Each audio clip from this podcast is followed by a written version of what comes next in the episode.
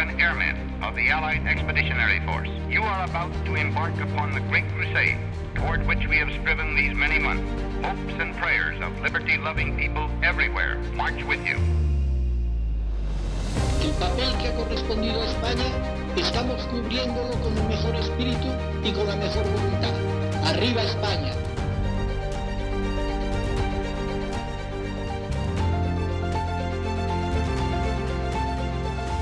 I would like to be remembered as a man who brought an innovation to popular singing in peculiar, unique fashion that I wish one of these days somebody would learn to do so it doesn't die where it is.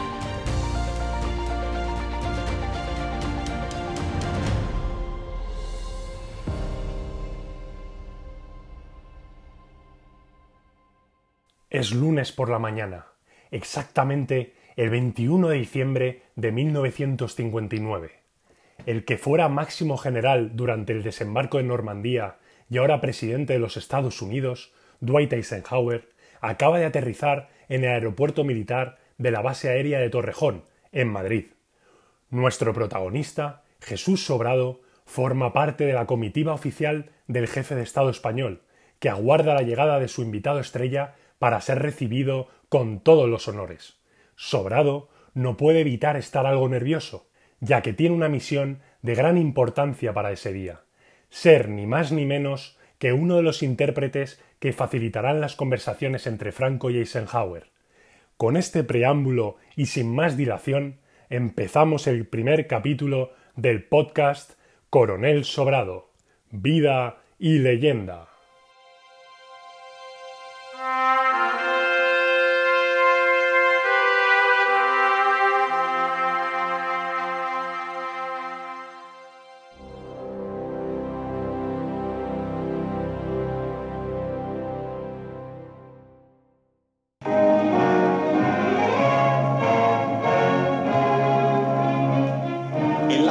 Hispano-norteamericana de Torrejón de Ardoz se espera la llegada del presidente de los Estados Unidos, general Eisenhower, que en el curso de su generosa misión de paz va a ser huésped ilustre de Madrid. El Boeing 707 toma tierra en la pista principal.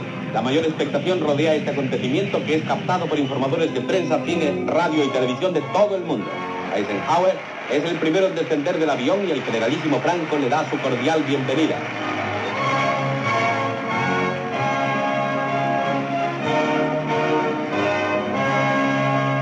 Suben al estrado desde donde escuchan los himnos nacionales de Estados Unidos y España. El tiempo frío y desapacible no resta intensidad y emoción a este momento solemne.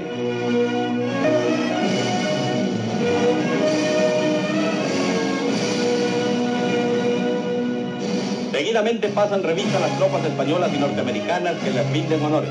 Saludan ceremoniosamente a las banderas de los dos países. 1959. El 21 de diciembre de 1959. Sí, que ya había vuelto yo ya de Estados Unidos. Y yo le recibí, le vi en el aeropuerto de militar, en Torrejón. ¿Y cómo fue ese momento? Pues nada, estábamos Franco ahí. Dice, no, no tienes la foto. Sí, en la foto se ve. Yo estaba detrás. Pues llegó y dijo unas palabras que ya no me acuerdo cuáles eran. Ladies and gentlemen, first of all, let me assure you of my satisfaction that at long last I have fulfilled Estoy realizando en este momento, dice el presidente, uno de los grandes sueños de mi vida, visitar España y visitar Madrid. Después de aludir a la misión colonizadora de España en América, afirma, trabajemos juntos para legar a nuestros hijos la promesa dorada de que la humanidad alcance la paz, la justicia y la amistad en la libertad. friendship in freedom. Y estabais todo- toda la comitiva militar esperando. Sí, la comitiva y los ministros, todo, todo el mundo. ¿Y tú qué, y tú qué, te- qué papel Yo tenías? estaba en la primera, la primera fila con otro capitán. Estaba cerca de, de, de Franco, yo cerca de Eisenhower. Yo para oír lo que decía. No sé, pues diría lo que decía Franco. Lo que decía Eisenhower. Lo diría en voz alta. O, o se lo diría al capitán y el otro se lo diría a Franco. No me acuerdo cómo era. Pero aquello. eras el único intérprete. Bueno, había más intérpretes. No era yo solo. ¿Y vuestra función fue estar con, con ellos dos en todo momento? Sí, estuve ahí. El caso es que yo no me acuerdo si acompañé a la mujer de Eisenhower en el coche. Creo que sí, que luego a la vuelta fui con el coche, en el coche con la mujer de Eisenhower. Se llamaba Mami.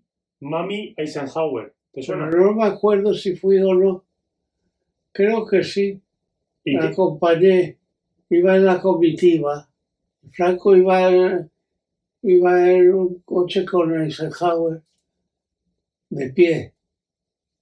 Iban saludando y la guardia a caballo iba adelante.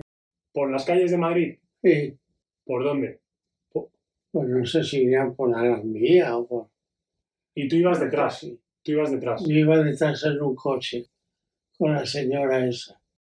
La escolta motorizada es sustituida por el escuadrón montado de la Guardia del Generalísimo. En medio del mayor entusiasmo, ambos jefes de Estado en el coche descubierto que ocupan desde Torrejón inician su recorrido por las calles principales de la capital de España, engalanadas con banderas de las dos naciones y adornadas con las efigies de Eisenhower y Franco. La espléndida iluminación presta un marco incomparable al paso de este cortejo acogido con fervorosa emoción por la muchedumbre, y en el que resalta la sonrisa y el gesto cordial de quien ha popularizado en el mundo entero su prestigio y su misión de concordia y de buena voluntad.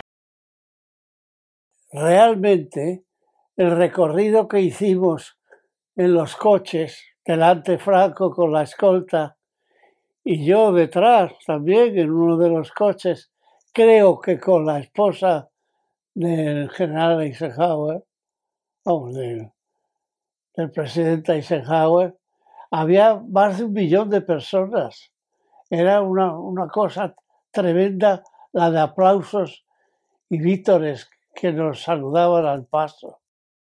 Ellos iban en un coche ah, descubierto saludando y ya te digo, fue realmente extraordinario eh, la cantidad de gente que, que salió al encuentro, vitoreando. Franco, como Eisenhower, corresponde a las aclamaciones de la ingente multitud, al mismo tiempo que rinde su espontánea manifestación de bienvenida al jefe de la nación amiga. Madrid y España entera confían en que el inmenso esfuerzo y la histórica misión del gran país de Eisenhower se vean coronados por el premio de un orden internacional justo y duradero. Ah, luego hubo una comida en el Pardo. Sí. Ahí, ahí tengo los invitados. ah, Tengo una, una lista de los invitados ahí. Pero yo no, no- no figuro en la lista, pero fui a, a comer a- al Pardo. ¿Y estabas al lado de Eisenhower? Por allí cerca, sí. Llega al Palacio Nacional el presidente de los Estados Unidos, general Eisenhower, ilustre huésped de Madrid, para asistir a la comida que en su honor le ofrecen el jefe del Estado español y su esposa.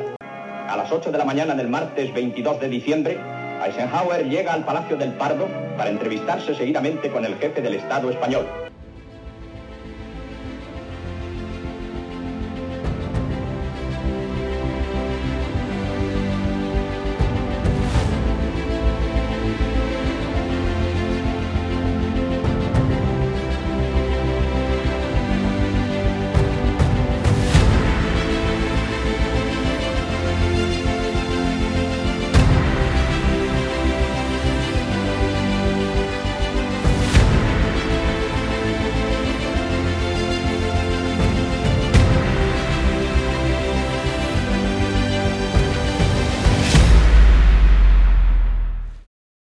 Creo que conocí por primera vez a Eisenhower eh, cuando entre curso y curso, quiero decir, de, el de asociado de oficial de infantería de los Estados Unidos y el de fuerzas aerotransportadas y paracaidismo, y entre curso y curso hubo un descanso, y creo que fui yo a Washington para ver al agregado militar. Y el agregado militar ofrecieron una, una especie de guateque allí en, en, los jardines de la Casa Blanca y yo acudí a él y allí pues hablé con todos ellos, me expresé lo que pude y ahí le conocí por primera vez, puede decirse. Después pues ya, ya fue en España cuando vino. ¿Y se acordaba de ti cuando vino a España? puede que se lo recordara yo. ¿Y sabes que Eisenhower fue el general que mandó el desembarco de Normandía? Sí. En la Segunda Guerra Mundial, ¿no? Sí. ¿Te sabes esa historia? ¿Cómo, cómo era? Eisenhower le mandó eso, el desembarco en Normandía, con la ola de los, los americanos entraron en, en Europa. Y luego, años después, fue presidente, ¿no? De los Estados Unidos. Eisenhower, decía yo, fue presidente de Estados Unidos desde 1953 a 1961. Para mí representaba a Eisenhower que además de ser presidente, había sido un militar potente, famoso, y que había hecho grandes cosas con el desembarco en Normandía, por ejemplo, y en toda la guerra. Se portó como un jabato. Además de presidente, para mí era un militar excelente. Eso significaba mucho para un militar como yo. ¿Y a qué vino a España? Eisenhower vino a España invitado por el ministro de Asuntos Exteriores, Fernando Castilla. Pasa inmediatamente a su presencia y en la entrevista están presentes el ministro de Asuntos Exteriores, señor Castilla, el subsecretario de Estado norteamericano, Mr. Murphy, los embajadores respectivos y otras personalidades. En el comunicado conjunto de las conversaciones se dice que han constituido una nueva prueba de los amistosos lazos que unen a los pueblos español y americano han fortalecido los vínculos de colaboración existentes entre los dos países. Fue la primera vez que vino un presidente de los Estados Unidos a España y simbolizó, digamos, la aceptación del gobierno de, España por los Estados Unidos, simbolizado en el general Franco, que de esta manera se hacía una especie de aliado también de los Estados Unidos. Así se convertía en ello.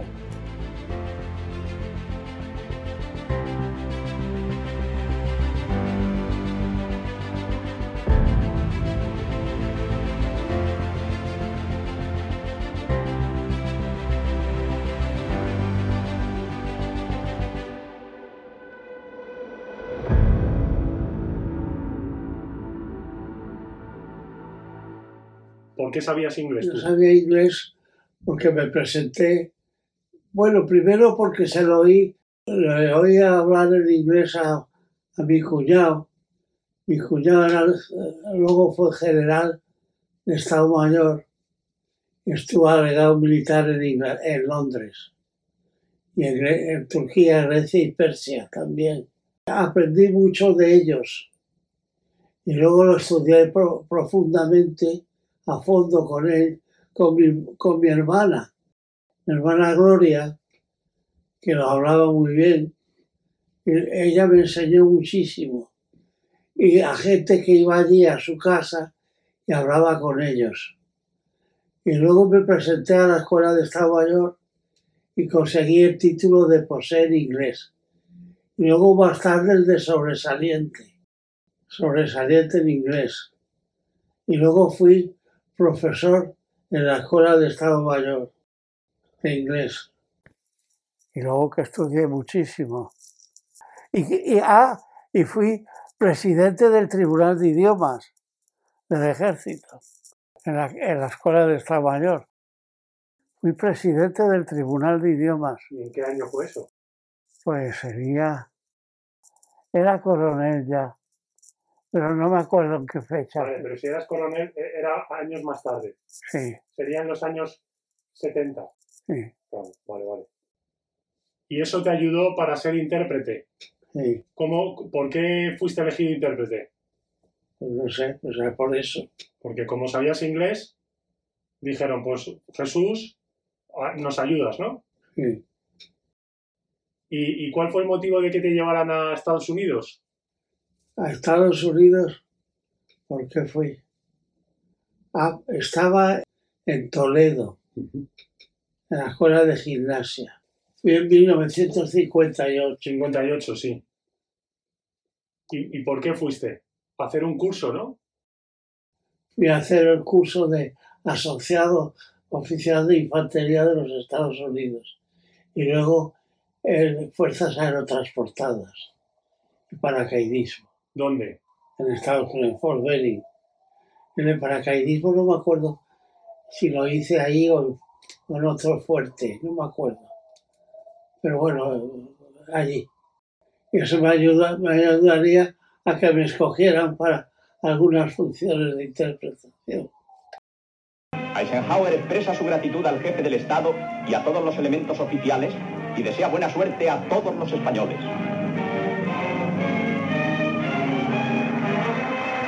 Asciende hasta la portezuela del aparato, desde donde envía su último saludo cordialmente expresivo. El Boeing 707 despega hacia Casablanca, dejando entre los españoles el gratísimo recuerdo de la gran figura del presidente de los Estados Unidos en España. Y así es como nuestro protagonista hizo uso de sus dotes lingüísticas y pudo participar en primera persona en el recibimiento del presidente de los Estados Unidos Dwight Eisenhower en España, en lo que supuso la primera visita de un jefe de Estado americano en suelo español y el inicio de una nueva etapa en las relaciones internacionales de su país. Nos gustaría terminar este capítulo con una canción del repertorio de Jesús Sobrado que imita al mismísimo Frank Sinatra. En esta primera ocasión tendremos el gusto de escuchar el tema Moon River. Esperamos que hayan disfrutado de este relato. Nos vemos en el siguiente capítulo de la apasionante vida del coronel Sobrado.